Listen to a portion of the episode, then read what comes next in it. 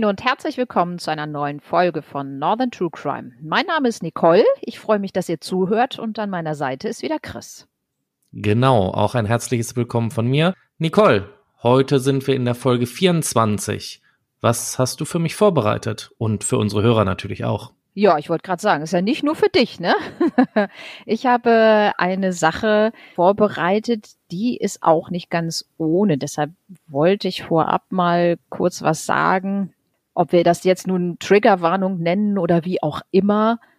Es ist eine Sache, es geht um einen grausamen Mord und die Zerteilung einer Leiche. Wenn ihr diese genauen Details nicht hören mögt, dann hört lieber eine andere Folge.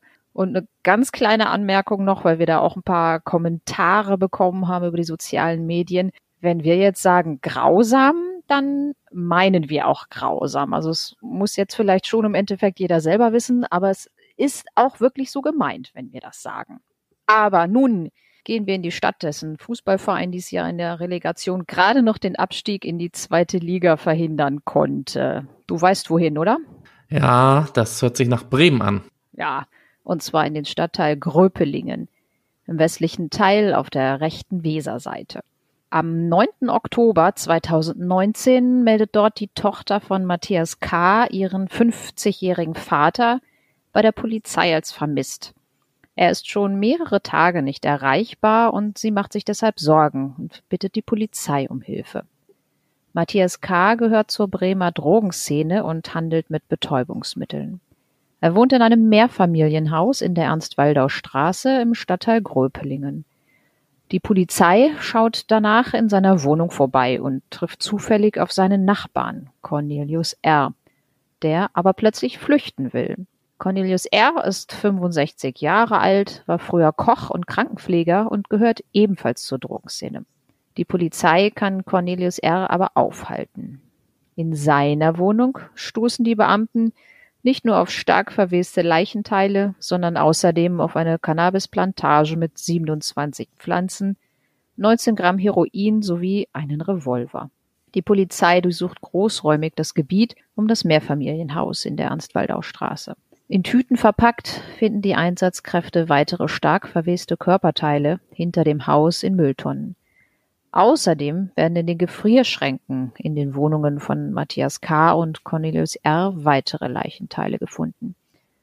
Allerdings kann der Rechtsmediziner vor Ort nicht feststellen, ob es sich bei der Leiche um Matthias K. handelt.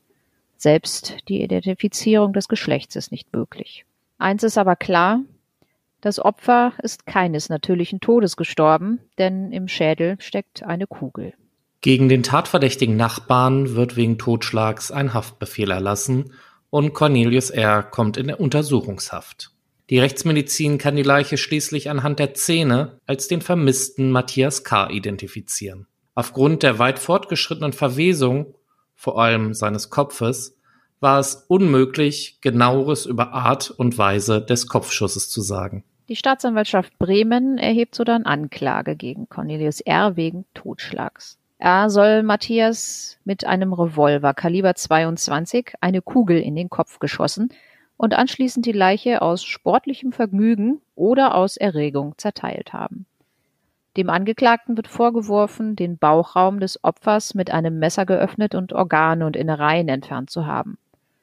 Dann soll er die Hände und Füße abgetrennt haben, ebenso wie die Muskeln, Sehnen und Knorpel, das Fleisch und die Haut. Er soll die Genitalien und den Kopf vom Rest des Körpers abgetrennt haben, das Schien- und Wadenbein sowie die Rippen und die Wirbelsäule in vier Teile zersägt haben.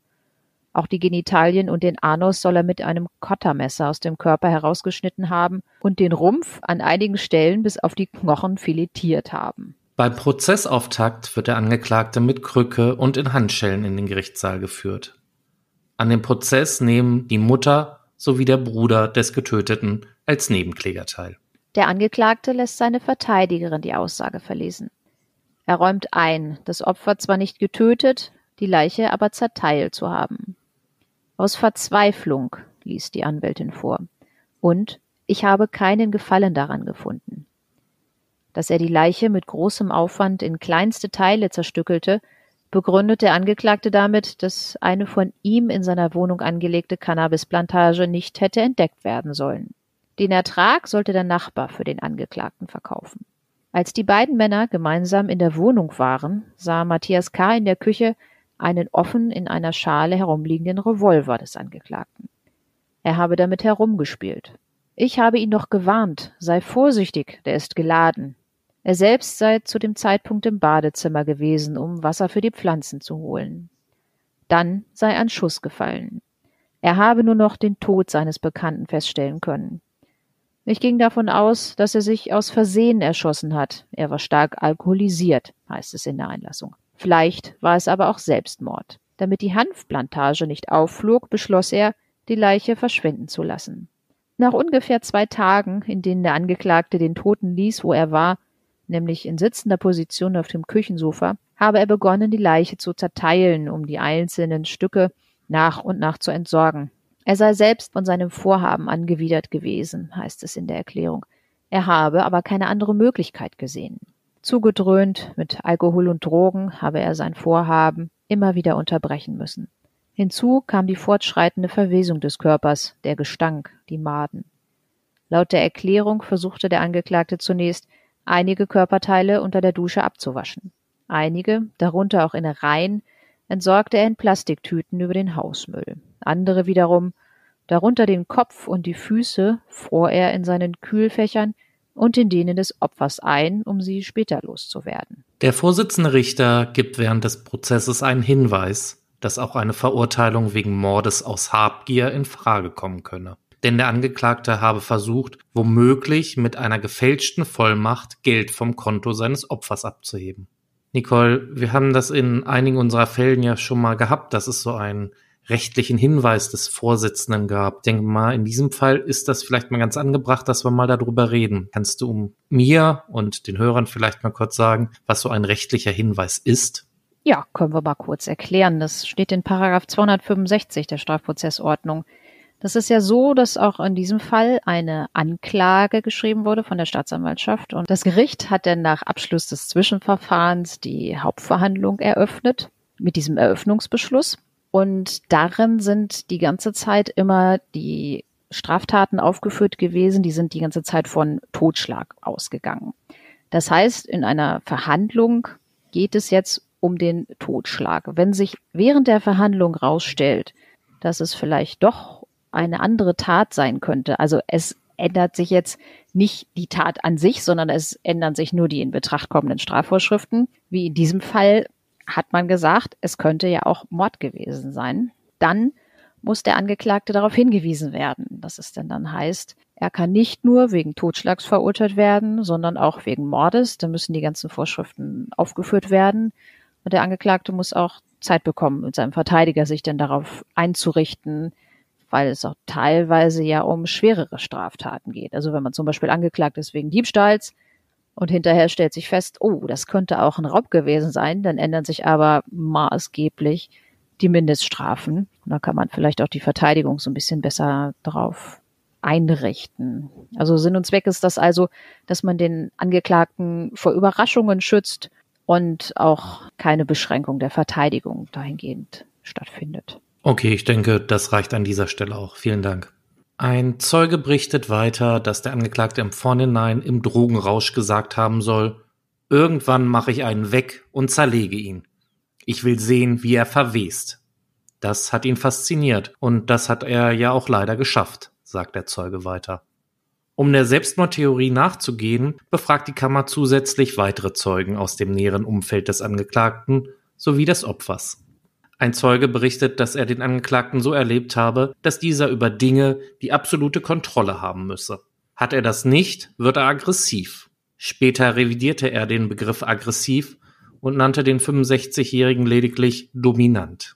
Weitere Zeugen bestätigen zudem, dass beide Männer in Drogengeschäfte verwickelt waren.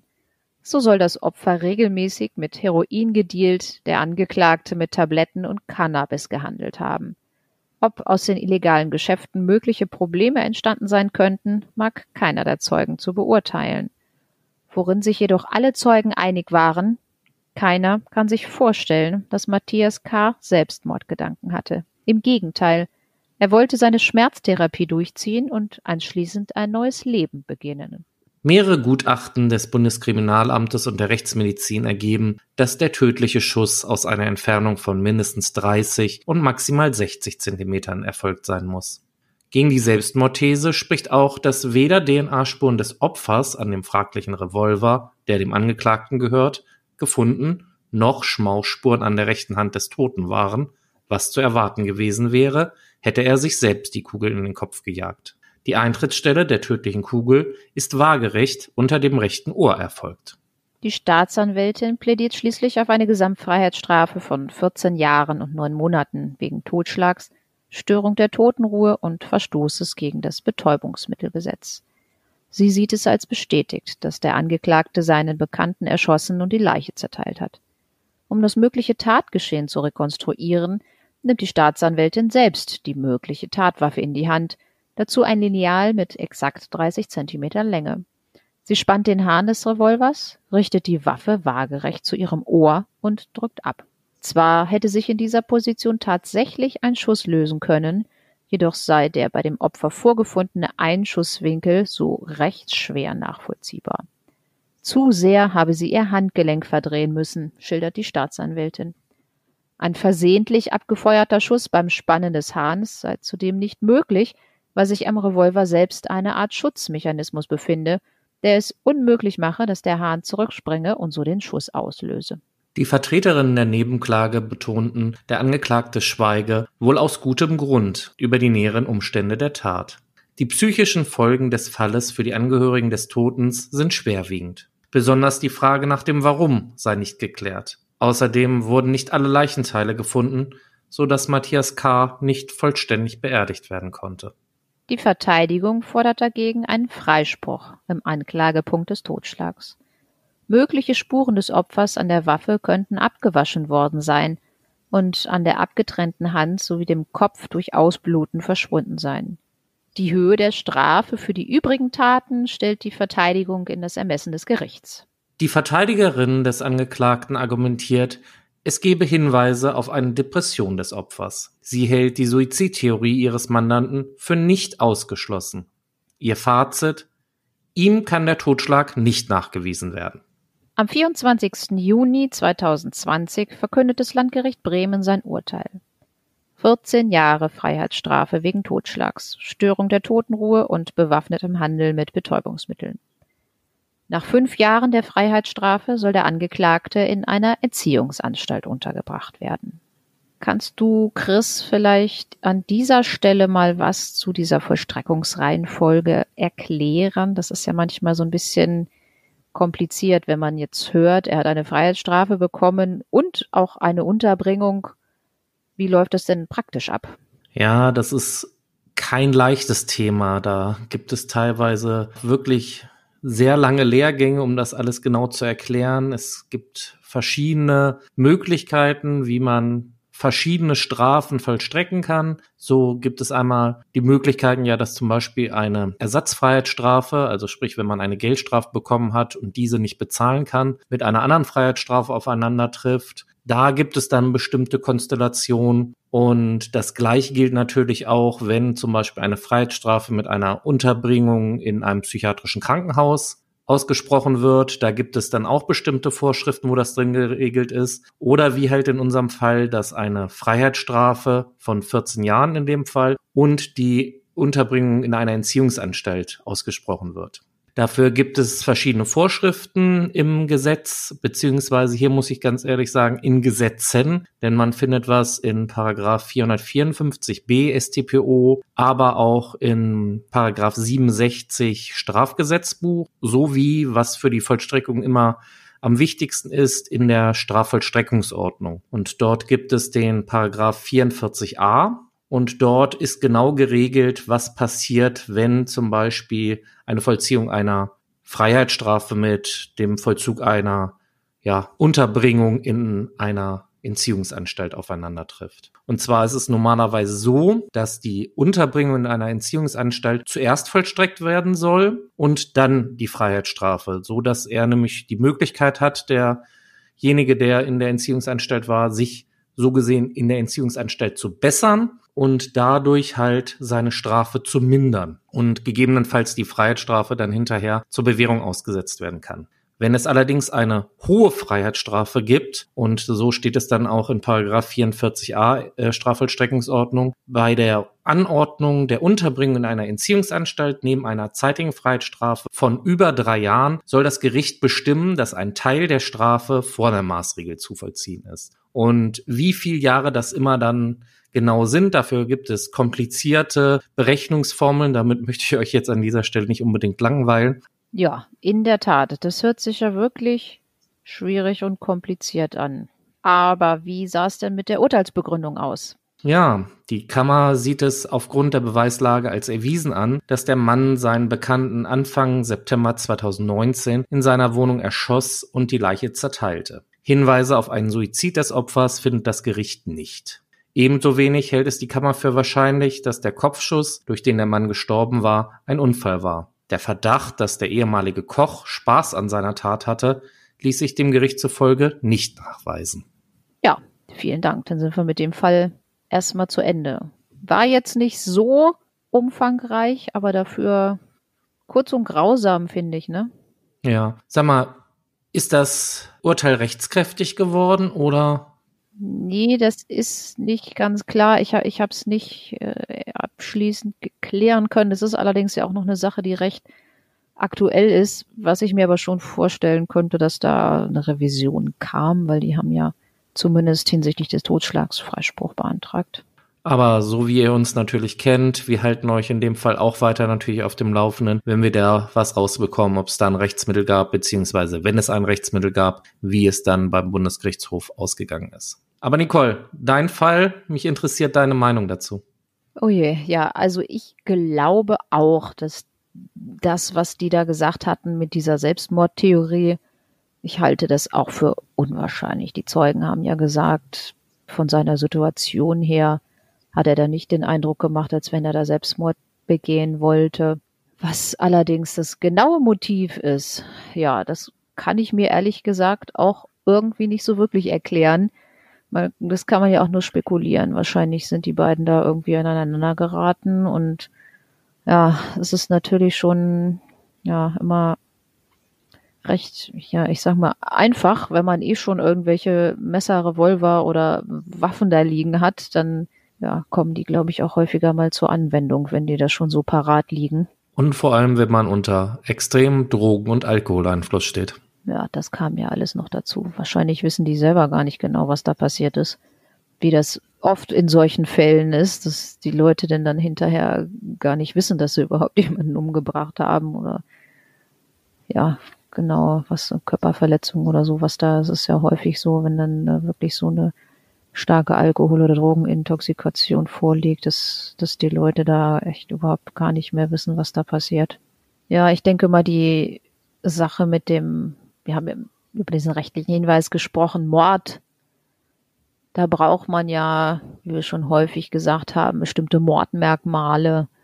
Und die ließen sich hier einfach, ja, nicht so richtig bestätigen. Ne? Habgier war da ja zwar so ein bisschen in Frage gestellt, aber auch das ließ sich alles nicht so richtig beweisen. Und da ist die Kammer ja denn dann eher, sage ich jetzt mal so, auf Nummer sicher gegangen und hat gesagt, verurteilen wir ihn wegen Totschlags, wenn wir keine Mordmerkmale haben.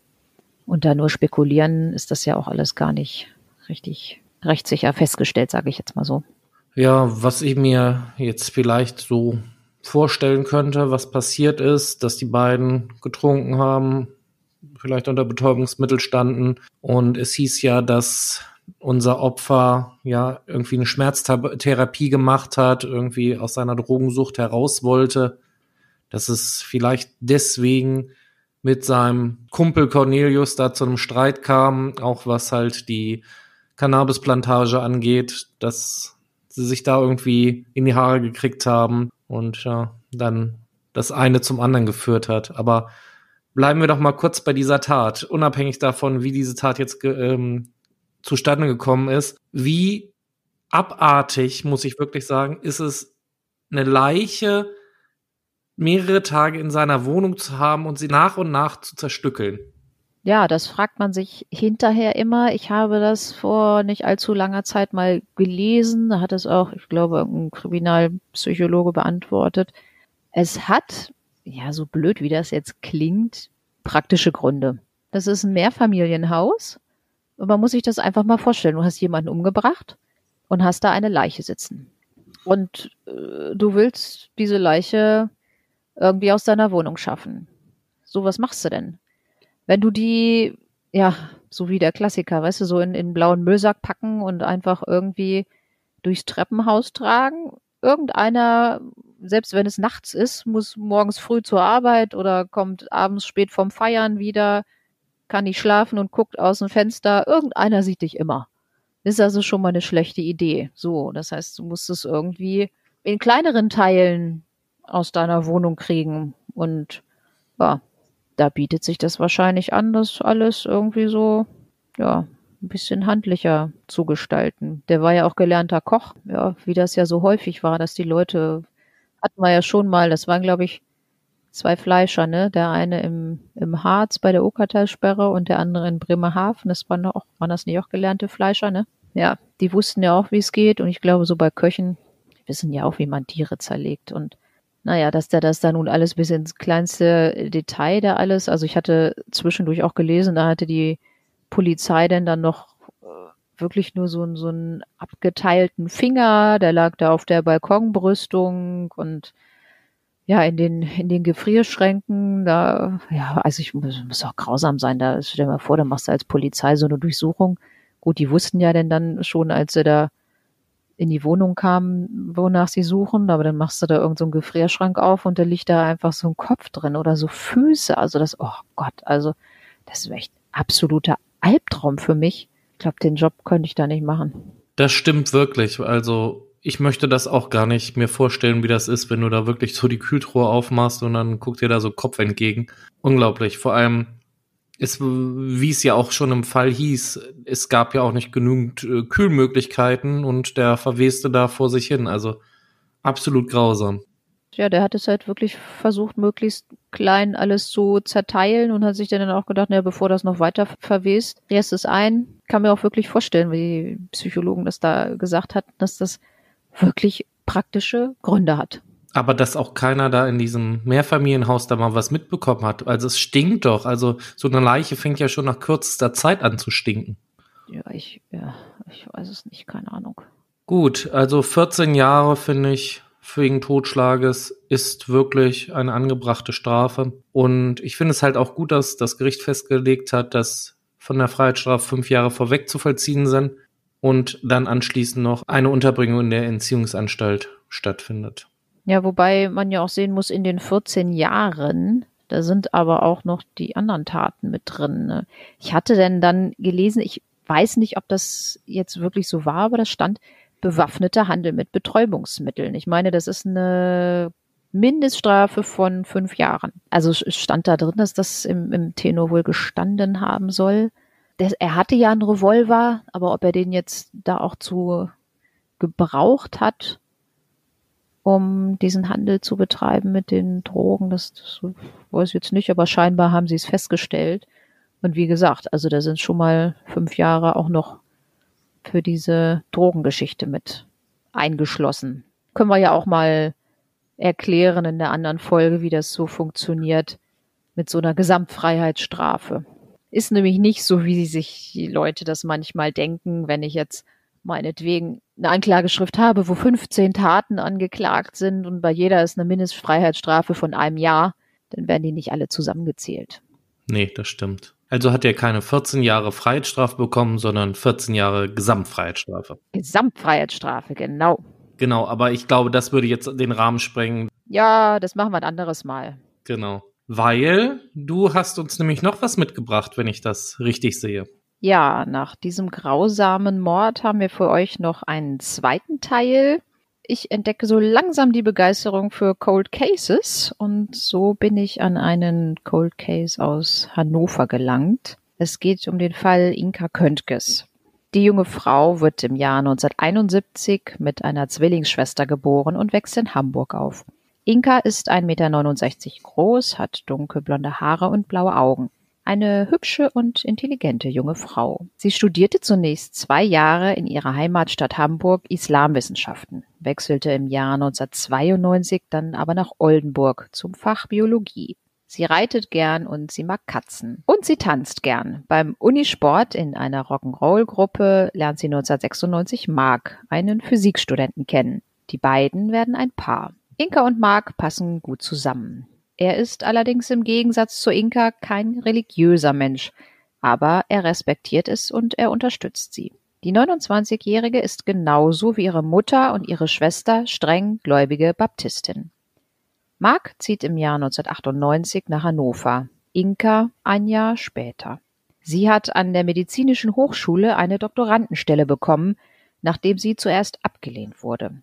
Anfangs arbeitet sie vorübergehend in einer Computerfirma und ab April dann halbtags im Labor. Sie forscht an Antikörpern bei multipler Sklerose. Mark macht seiner Freundin im Dezember 1999 einen Heiratsantrag, den sie annimmt. Am 23. Juni 2000 erfolgt die standesamtliche Trauung und am 24. Juni eine Naturhochzeit an einem kleinen See mit einer Hütte und rund 60 bis 70 Gästen in Oldenburg. Auf eine Trauung in einer Kirche konnte sich das junge Paar nicht einigen. Sie haben nach der Hochzeit eine gemeinsame Wohnung im ersten Stock in der Bronsartstraße im Stadtteil Hannover-List. Wir gehen nun genau in dieses Jahr 2000. Viele erinnern sich vielleicht, besonders die Einwohner aus der Landeshauptstadt Hannover, denn hier findet gerade die Expo statt und die sorgt weltweit für Gesprächsthemen. Und auch Gerhard Schröder ist zu dieser Zeit Bundeskanzler. Am 10. August verabschiedet sich Inka Köntgens nach dem Frühstück gegen 8 Uhr morgens mit einem Kuss von ihrem Ehemann. Er geht anschließend zur Arbeit, sie steigt auf ihr silberfarbenes Fünfgang Pegasus-Rad und fährt Richtung medizinische Hochschule. Von der Bronsartstraße radelt sie in Richtung des Stadtwaldes Eilenriede. Sie kennt sich dort nicht besonders gut aus. Man kann sich dort auch leicht verfahren, da es sehr viele Wege gibt. Für diese sechs bis sieben Kilometer lange Wegstrecke benötigt sie so zwischen 20 bis 25 Minuten. Mark kommt gegen 17 Uhr nach Hause. Inka ist mit ihrer Freundin verabredet. Um 20.30 Uhr ruft aber diese Freundin bei den Köntkes an. Inka ist nicht zu ihrem Treffen erschienen. Ihr Mann bekommt Panik und ruft den Chef seiner Frau an. Dort erfährt er, dass sie an diesem 10. August nicht im Labor der Medizinischen Hochschule erschienen ist. Auch die Nachbarn wissen nichts über die 29-Jährige. Um 23 Uhr telefoniert er alle Krankenhäuser ab und fragt dort, ob Inka eventuell aufgenommen wurde. Auch bittet er einen Freund, mit ihm die Strecke abzusuchen. Sie suchen im Wald den Weg bis zur MHH ab und auch am Bahnhof. Anschließend benachrichtigt er die Eltern von Inka in Hamburg. Sie machen sich sofort auf den Weg nach Hannover. Mit dem Freund sucht Mark derweil weiter, unter anderem bei ihrem Reitstall. Noch in der Nacht geht er mit Fotos seiner Frau zur Polizei und meldet die 29-Jährige als vermisst. Am nächsten Morgen telefonieren Mark und sein Freund alle Freunde ab am Nachmittag startet die erste große Suchaktion in der Eilenriede mit Familienangehörigen und Freunden. Mark entwirft ein Suchplakat und verteilt mit anderen Helfern fast 5000 Exemplare davon in Hannover. Vier Tage nach ihrem Verschwinden gibt es von der Polizei die erste Suchaktion. Aufgrund der Expo sind viele Einsatzkräfte aus anderen Bundesländern in Hannover und so ist eine große Suche mit einer Hundertschaft problemlos möglich. Taucher untersuchen Teiche und auch die angrenzende Kleingartenkolonie Jägerlust wird abgesucht. Ein Hubschrauber überfliegt das Waldgebiet. Mit 640 Hektar ist es Europas größter Stadtwald. Dieser Wald wird geteilt durch eine Bundesstraße, auch Messe-Schnellweg genannt. Die Wohnung der Köntkens liegt westlich des Schnellweges, die MHH östlich. Inka müsste also auf dem Weg zur MHH eine der Brücken über die Straße genommen haben. Je nachdem, welche Brücke man nimmt, ist die Strecke von ihrer Wohnung zur Arbeitsstelle circa sechs bis sieben Kilometer lang. Aber welchen Weg ist Inka gefahren? Sie ist noch nicht lange in der Stadt und kennt sich nicht so gut aus, vor allem in der Eilenriede. Vorher ist die Biologin offenbar nicht mit dem Rad zur Arbeit gefahren. Die Freunde und Bekannten suchen neben der Polizei nach Inka. Sie stellen sich beispielsweise morgens an den Waldrand und befragen die Menschen, die dort unterwegs sind, oder durchsuchen ein verlassenes britisches Militärkrankenhaus.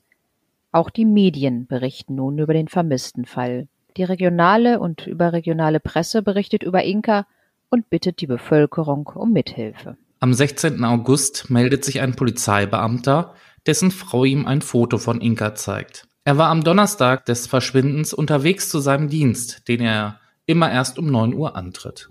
Er sagt, Inka Köntgens hätte ihn gegen 8.45 Uhr nach dem Weg zur MHH gefragt. Mir kam eine Radfahrerin entgegen. Sie wurde langsamer, ich dann auch, berichtet der Mann. Sie fragte mich ganz höflich, wo geht es bitte schön zur medizinischen Hochschule? Er zeigte ihr den Weg zur Schneckenbrücke, die über die Schnellstraße führt. Die Brücke heißt mittlerweile Ruth und Klaus Balsen Brücke. Es ist die mittlere von drei Brücken, die über den Schnellweg führt. Die Fahnder glauben ihm, er kann die Verschwundene und das Fahrrad sehr gut beschreiben. Auch auf einer Wahrlichtbildvorlage erkennt er Inka wieder. Fährt man die Schneckenbrücke auf der anderen Seite des Schnellwegs wieder herunter, ist bereits der Fernsehturm zu sehen. Man erreicht schnell die enge Kleestraße mit ihren vielen Kleingärten. Nicht besonders stark befahren, aber auch nicht einsam. In diesem Gebiet verliert sich die Spur. Niemand sonst hat konkrete Hinweise zu Inkas Aufenthalt. An der nördlichsten Brücke finden an diesem Morgen Arbeiten statt. Ein Mann, der die Brücke streicht, kann sich nicht erinnern, Inka gesehen zu haben. Bei einer Überquerung der südlichen Brücke hätte Inka eine längere Strecke auf asphaltierteren Straßen fahren müssen. Sie wählte laut Aussagen ihres Mannes und ihres Freundes aber lieber eine schöne Strecke und nicht die kürzeste. Die Einsatzkräfte durchsuchen mehrfach die Gegend rund um die Schneckenbrücke, die Kleingärten, die angrenzenden Parkflächen und finden nichts. Auch ihre Umhängetasche mit ihrem Portemonnaie und 300 D-Mark Bargeld sowie das rote Haarband und vor allem das Fahrrad bleiben verschwunden. Niemand versucht in der Folgezeit Geld von ihrem Konto abzuheben, denn Inka hatte neben ihrer Krankenkassenkarte auch ihre EC-Karte dabei. Außerdem waren die Lohnsteuerkarten des Ehepaares in ihrer Tasche, denn sie wollte die Steuerklassen nach ihrer Heirat ändern lassen. Begegnete Inka im Wald oder auf der Straße vielleicht jemanden, der womöglich sie und ihr Fahrrad unbemerkt in einen Wagen eingeschlossen hat und dann davonfuhr? Oder gibt es überhaupt gar kein Verbrechen? Wollte Inka Köntgens ihrem Alltag entfliehen und ist untergetaucht? Für die Untergetaucht-Theorie gibt es wenig Anzeichen, denn ihre Freunde und Bekannte halten es für ausgeschlossen. Auch für den Pastor einer Baptistengemeinde, der Inka Köntges noch aus Oldenburger Zeiten kennt, ist das undenkbar. Ich habe sie als lebensfrohe Frau kennengelernt. Sie hatte ein Grundvertrauen in Gottes Führung. Das kann ich mir gar nicht vorstellen, dass sie einfach geht, meint er. Er beschreibt die Doktorandin als einen sehr nachdenklichen, tiefgründigen Menschen. Sie war sehr präsent in der Gemeinde, war über Jahre in mehreren Kreisen aktiv, erinnert sich der Pastor. Andere Freunde wiederum halten es nicht für komplett ausgeschlossen, dass Inka untergetaucht ist. Allerdings sei sie nicht der Typ gewesen, alles zu gründlich zu planen. Und als ein spontaner Typ, der einfach ohne Planung oder Vorbereitung geht, hätte sie höchstwahrscheinlich Fehler begangen und Spuren hinterlassen. Eine Freundin berichtet weiter, dass Inka als gläubige Baptistin große Angst vor dem Teufel hatte. Während der Schulzeit litt sie oft an Schlafstörungen, machte schließlich eine Psychotherapie, um den Grund herauszubekommen. Inka war ängstlich und wollte den Menschen immer alles recht machen. Es gibt aber auch noch eine weitere Theorie. Die Möglichkeit, dass Inka samt Fahrrad in einem größeren Auto zum Beispiel einem Lieferwagen oder ähnlichen, eingestiegen ist. Inka wird ebenfalls als naiv, zerbrechlich und unsicher bezeichnet. Mehrere Freunde und Bekannte halten es daher für möglich, dass Inka bewusst mit ihrem Fahrrad in ein Auto stieg. Beispielsweise, weil sie sich verfahren hatte und ihr jemand anbot, sie zur MH zu fahren. Sie glaubte stets an das Gute in den Menschen und hielt möglicherweise einen Täter für harmlos. Sie trat immer freundlich auf und wäre im Ernstfall wahrscheinlich gar nicht fähig gewesen, sich zu wehren. Ungefähr fünf Wochen vor ihrem Verschwinden war die Biologin sehr erschöpft und ausgebrannt. Deswegen war sie auch drei Wochen krankgeschrieben. Zwei Tage vor ihrem Verschwinden, am 8. August, hat Inka ein Gespräch mit ihrem Doktorvater wegen der Arbeitsbelastung. Sie hatte sehr hohe Ansprüche an sich selbst und wollte diesen unbedingt gerecht werden. Ihr Chef macht allerdings keinen Druck und beruhigt Inka. Sie könne auch weniger arbeiten, schlug er ihr vor. Der Ehemann setzt mit Unterstützung seiner und Inkas Eltern 20.000 Mark Belohnung aus. Da seine Frau in Hannover zuerst bei einer Internetfirma arbeitete, wendet sich Mark dorthin und bittet um Mithilfe. Das Suchplakat wird ins Internet gestellt, Das ist im Jahr 2000, also vor ziemlich genau 20 Jahren, noch nicht so üblich. Auch werden weitere Informationen wie eine Karte der Eilenriede hochgeladen. Welche weiteren Spuren gibt es nun in unserem Fall? Die frühere Vermieterin der Köntges berichtet später, dass sie Inka morgens nach ihrer Gassi-Runde mit dem Hund gesehen habe, wie sie auf ihr Fahrrad gestiegen ist. Das sei so gegen acht Uhr gewesen. Ein Unbekannter ruft 500 Mal bei der Polizei an. Oft legt er auf, aber die Beamten meinen auch eine leise und undeutliche Stimme zu hören. Ich habe sie oder Inka, ich habe sie. Die Anrufe können allerdings nicht zurückverfolgt werden, da die Handynummer nicht registriert ist. Der damalige Mobilfunkanbieter Mannesmann hat im Rahmen einer Werbeaktion Prepaid-Karten ohne Registrierung verteilt. Nach zwei Wochen muss eine Registrierung erfolgen, ansonsten sollen die Karten wieder deaktiviert werden. Die Polizei veranlasst eine Rufdatenrückerfassung. Mannesmann aber führt zu diesem Zeitpunkt eine Aktualisierung der Software durch und so werden etliche tausend Daten versehentlich gelöscht. Als es Anfang September endlich einen Beschluss für eine Telefonüberwachung gibt, hören die Anrufe plötzlich auf. Manchmal kam Hoffnung auf, weil Zeugen die 29-Jährige in Oldenburg und sogar in Indien gesehen haben wollen. Die Ermittlungskommission prüft weiter, ob Inka in einer Baptistengemeinde oder einem Kloster untergetaucht sei. So werden mit Hilfe der Kirche ungefähr 100 Klöster und Gemeinden überprüft, ebenfalls ohne Ergebnis. Auch werden Serienvergewaltiger, wie zum Beispiel das Balkonmonster, überprüft. Das Balkonmonster, das ist Hans-Joachim B. Dieser hielt im Jahr 2000 mit seinen Verbrechen das ganze Land in Atem, denn er stieg über die Balkone nachts bei alleinstehenden Frauen in die Wohnung ein und vergewaltigte sie. Übrigens, Hans-Joachim B. ist im Jahr 2018 entlassen worden. Ein anderer Straftäter, der ebenfalls an der MAH arbeitet, wird in Betracht gezogen, aber auch hier keine Ansätze da es ein ganz anderer Modus operandi war. Am 18. Dezember wird ein Schlüsselanhänger gefunden, eine Stoffschildkröte. Genauer gesagt stößt ihr Mann im städtischen Fundbüro darauf. Genauso eine, wie Inka sie besaß. Allerdings passen die dazugehörigen Schlüssel nicht. Die Schildkröte muss also jemand anderes verloren haben. Alle Hinweise zerschlagen sich früher oder später. Für Inkas Familie ein Albtraum. Die Mutter sagt einen Monat nach dem Verschwinden ihrer Tochter, mein Kind zu verlieren ist das Schmerzhafteste, was mir je geschehen ist. Aber ein Leben lang nach ihr zu suchen, ohne zu wissen, was wirklich passiert ist, wäre ungleich schmerzhafter. Dass man so gar nichts findet, ist wirklich sehr selten und ungewöhnlich, resümiert ein Ermittler. Die Kriminalpolizei und die Staatsanwaltschaft leiteten damals ein Strafverfahren wegen Totschlags ein auch wenn es keine konkreten Anhaltspunkte für ein Verbrechen gab. Die Sendung Aktenzeichen XY berichtet im Juni 2001 von dem vermissten Fall. Inkas Mann tritt mit der Polizei in der Sendung auf. Aber auch dies bringt die Ermittler nicht weiter. Ungefähr ein Jahr lang ermitteln die Polizeibeamten noch und gehen den Hinweisen aus der Sendung nach. Am 13. Juni 2002 stellt die Staatsanwaltschaft Hannover die Ermittlungen ein. Alle Hinweise und Spuren sind erfolglos abgearbeitet. Es gibt keine Leiche, keinen Täter, ja noch nicht mal eine verdächtige Person oder auch nur eine lauwarme Spur. Am 12. August 2005 reicht der Ehemann die Scheidung ein, da er eine neue Lebenspartnerin hat. Die ausgesetzte Belohnung wird zwei Monate später zurückgenommen. Im Herbst 2012 wird Inka Köntgens vom Amtsgericht Hannover für tot erklärt. Die Mutter berichtet Jahre später, dass sie einen Anruf erhalten habe, es habe aber niemand etwas gesagt, nur aufgelegt. Die Mutter war sich sicher, dass es sich um Inka gehandelt habe. Im Jahr 2015 berichtet der NDR in einer Serie über diesen vermissten Fall. Sowohl bei der Polizei als auch beim NDR geht danach ein anonymer Brief ein, weshalb die Ermittlungen wieder aufgenommen werden.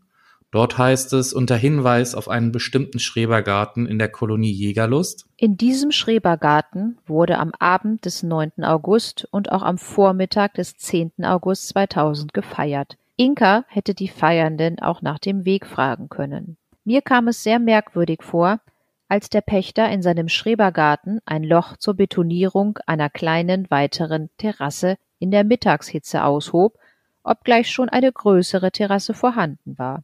Dies geschah unmittelbar nach dem Verschwinden der jungen Biologin. Und Nicole hat die Polizei bezüglich des irgendetwas unternommen? Ist da irgendwas bei rausgekommen? Ich habe es nicht ganz genau rausbekommen, ob die weiter ermittelt haben. Ich kann es mir nur vorstellen, aber dreimal darfst du raten, ob man danach noch irgendwas gehört hat. Nein, wahrscheinlich nicht. Genau, wieder eine Spur, die ins Leere führte. Und wie immer in solchen Fällen gibt es da eine Aussage, es gibt eine Wahrheit und es gibt mindestens einen Menschen, der diese Wahrheit kennt. Wir sind jetzt erstmal am Ende mit diesem Fall. Wir werden euch mal das Vermisstenplakat von damals verlinken. Könnt ihr euch ja mal angucken. Und dann werden wir jetzt vielleicht mal kurz darüber sprechen. Was meinst du denn, Chris, was damals passiert sein könnte? Also ich vertrete ja die Meinung, dass Inka Könkens wirklich einem Verbrechen zum Opfer gefallen ist. Weil für mich deutet zwar, wie gesagt, es gibt halt keine Spuren und es deutet irgendwie auch nichts darauf hin. Im Jahr 2000 war das Jahr, wie gesagt, der Expo. Es waren viele Menschen in Hannover, viele Menschen, die normalerweise dort nicht sind.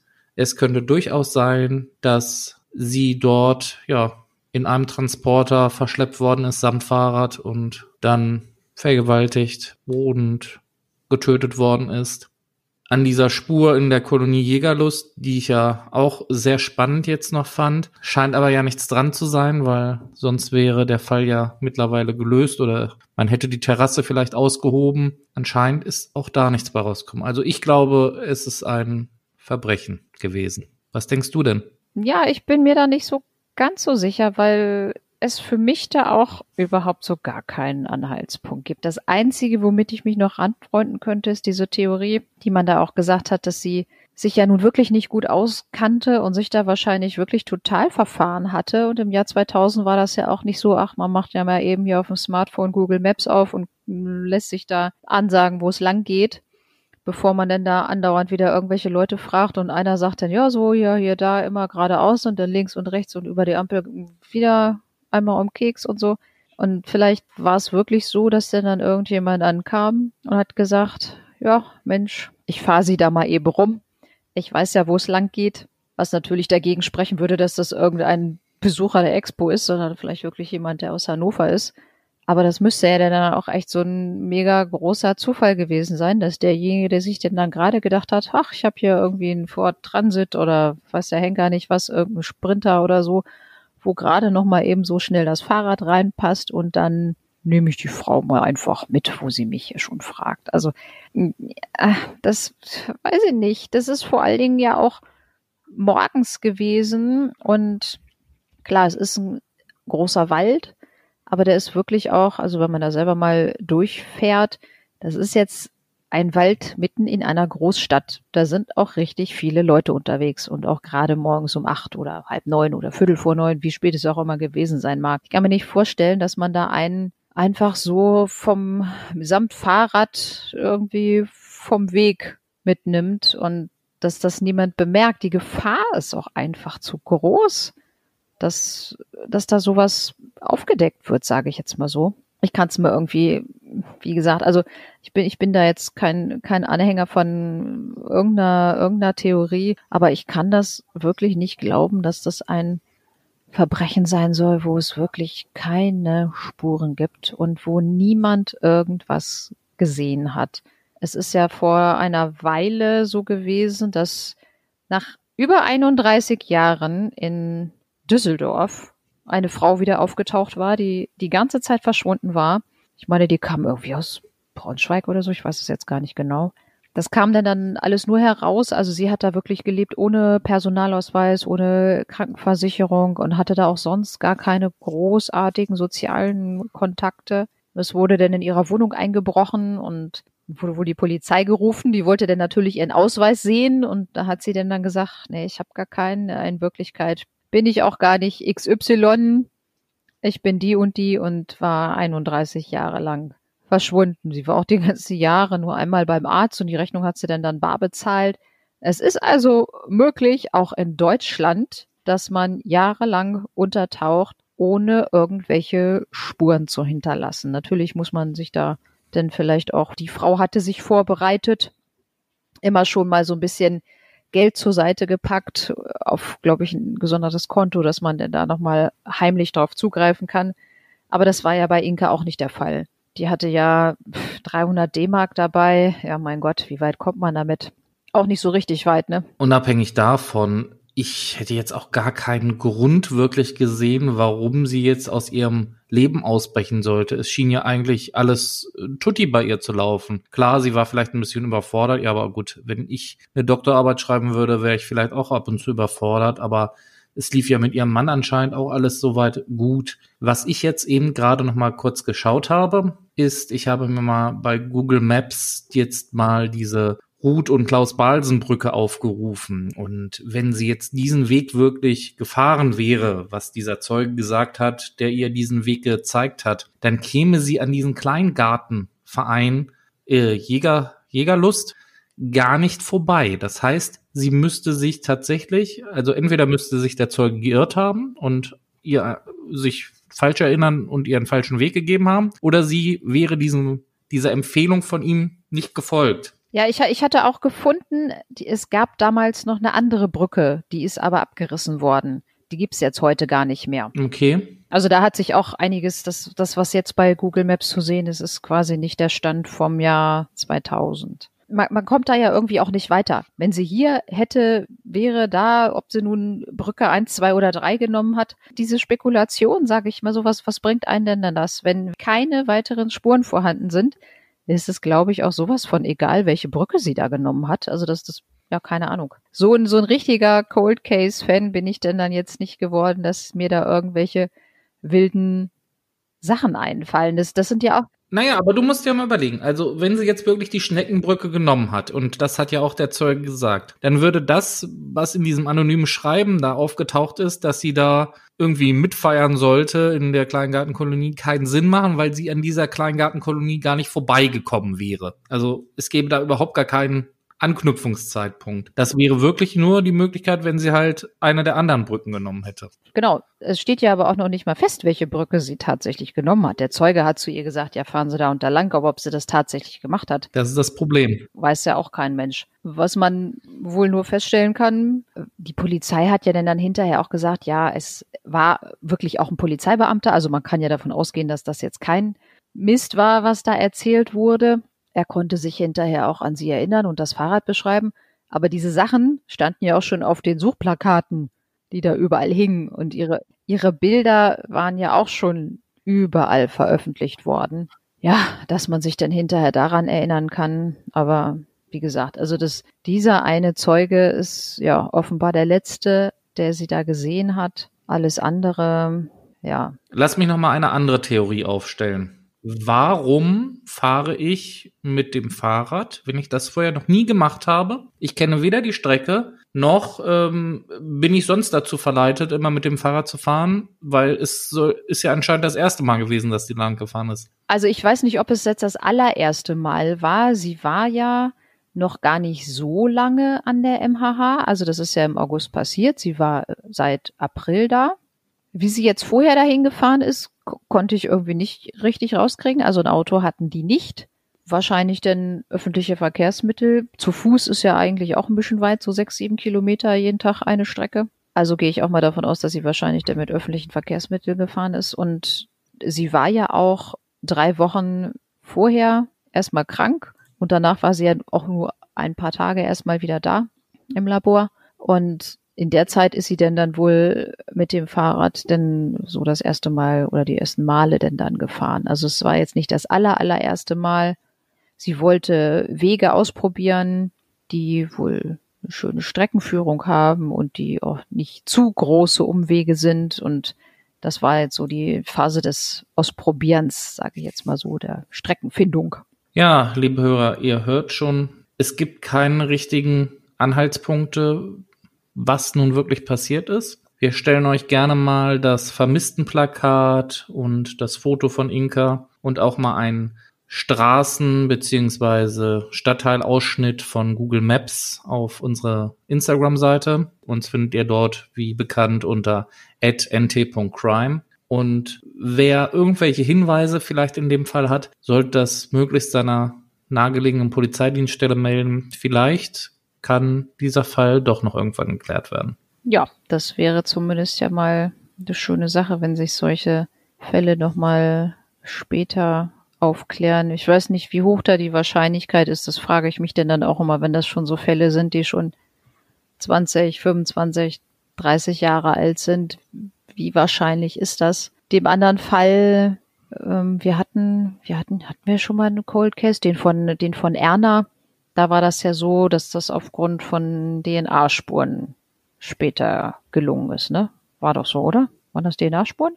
Ja, genau, DNA-Spuren. Aber in diesem Fall gibt es ja noch nicht mal DNA-Spuren. Nee, da gibt es irgendwie gar nichts. Also theoretisch, die Frau hat sich einfach in Luft aufgelöst. Ja, wie vom Erdboden verschluckt, wirklich. Und das, das finde ich ist echt so erstaunlich. Weil, wie gesagt, wenn das jetzt echt so ein einsamer Wald gewesen wäre oder so, dann hätte ich, dann hätte ich auch gesagt, klar, ich gehe da auch von einem Verbrechen aus. Aber wie gesagt, ich weiß selber, was, was in der Eilenriede auch immer noch mal so los ist. Und ich, ich kann mir das nicht vorstellen, dass da am helllichten Tage so ein Verbrechen stattfindet. Vielleicht war es ja auch gar nicht in der Eilenriede, vielleicht war es ja auch in diese Kleingartenkolonien oder irgendeine andere Straße auf dem Weg zur MHH. Vielleicht ist es sogar auf dem Gelände der MHH erst passiert oder, oder, oder. Also man kann hier, glaube ich, stundenlang spekulieren, was da passiert ist. Fange ich jetzt wieder an mit diesem Hinterkaifeck-Fall. Da gab es ja auch zigtausend Theorien, aber die hatten ja, ja wenigstens auch noch mal ein paar Menschen, die in Frage kamen mit allerhand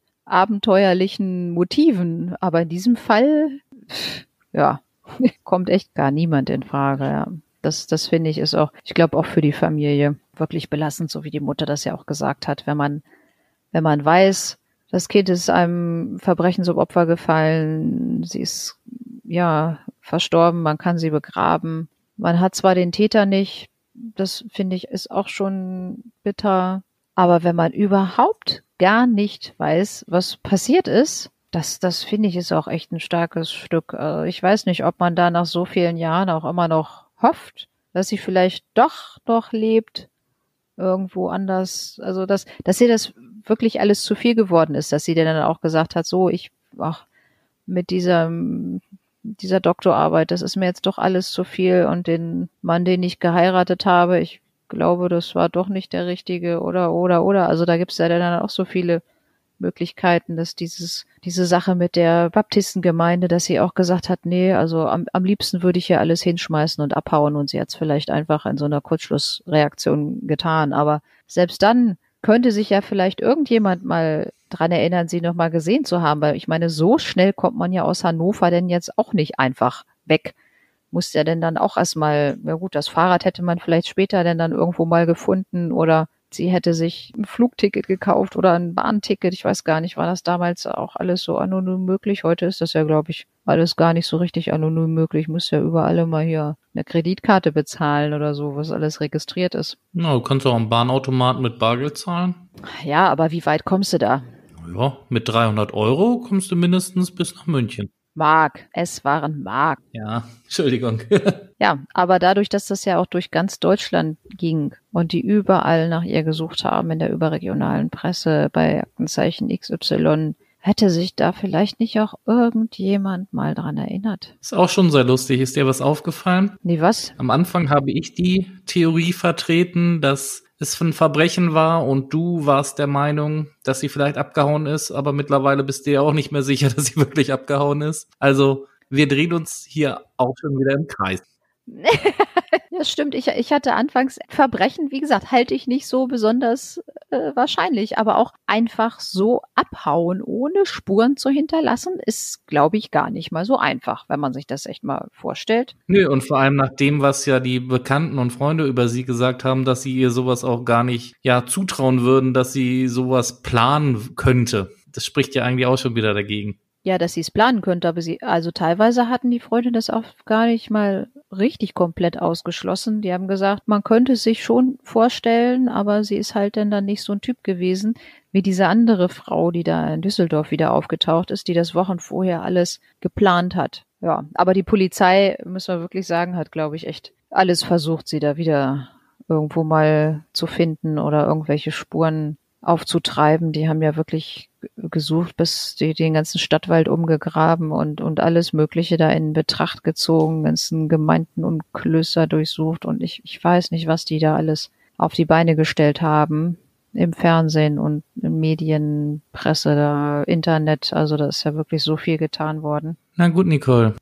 Lassen wir das mal so stehen. Vielleicht tut sich in der Sache ja noch was. Obwohl jetzt 20 Jahre danach ist, glaube ich, auch die Chance eher gering, dass da jetzt noch irgendwelche heißen Spuren entstehen. Ja, das denke ich auch. Aber wir haben ja gesagt, wir wollen ja auch mal andere Sachen machen. Du hattest es irgendwann mal vorgeschlagen mit den Cold Cases und habe ich gesagt, nee, ist voll öde, voll doof. und jetzt habe ich den Fall angeschleppt. Gut, Nicole. Am Ende einer jeweiligen Folge, wo geht's denn das nächste Mal hin? Ja, wir sind das nächste Mal im ganz hohen Norden in Schleswig-Holstein. Ah, da waren wir ja lange schon nicht mehr. Da bin ich gespannt, was uns da erwartet. Ja, ich auch. Dann bleibt mir an dieser Stelle, euch noch einen schönen guten Morgen, guten Mittag, guten Abend zu wünschen. Passt gut auf euch auf und bleibt gesund. Ja, von mir auch alles Gute. Vielen Dank fürs Zuhören. Tschüssi.